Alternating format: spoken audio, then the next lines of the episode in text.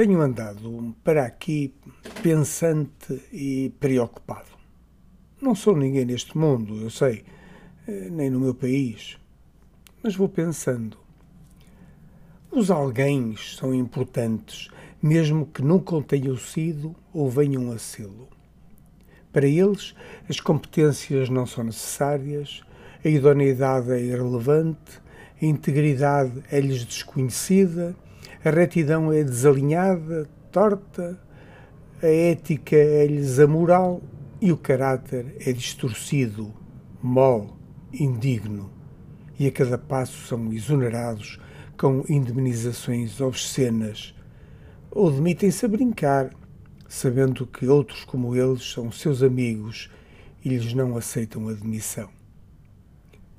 Os importantes, os realmente importantes, não têm lugar no mundo de hoje. São a antítese dos que descrevi. Também são exonerados, mas com as indemnizações devidas. Também se demitem, mas demitem-se a sério e não aceitam que qualquer outro lhes não aceite a demissão. Para estes, a integridade, a retidão e a ética não se compram, nem se ensinam ou aprendem, ou se tem ou nada feito.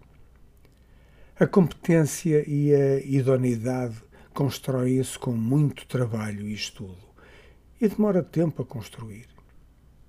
Tenho andado para aqui pensante e preocupado. Será que ninguém gosta de mim? Ninguém me exonera? Enfim, até depois.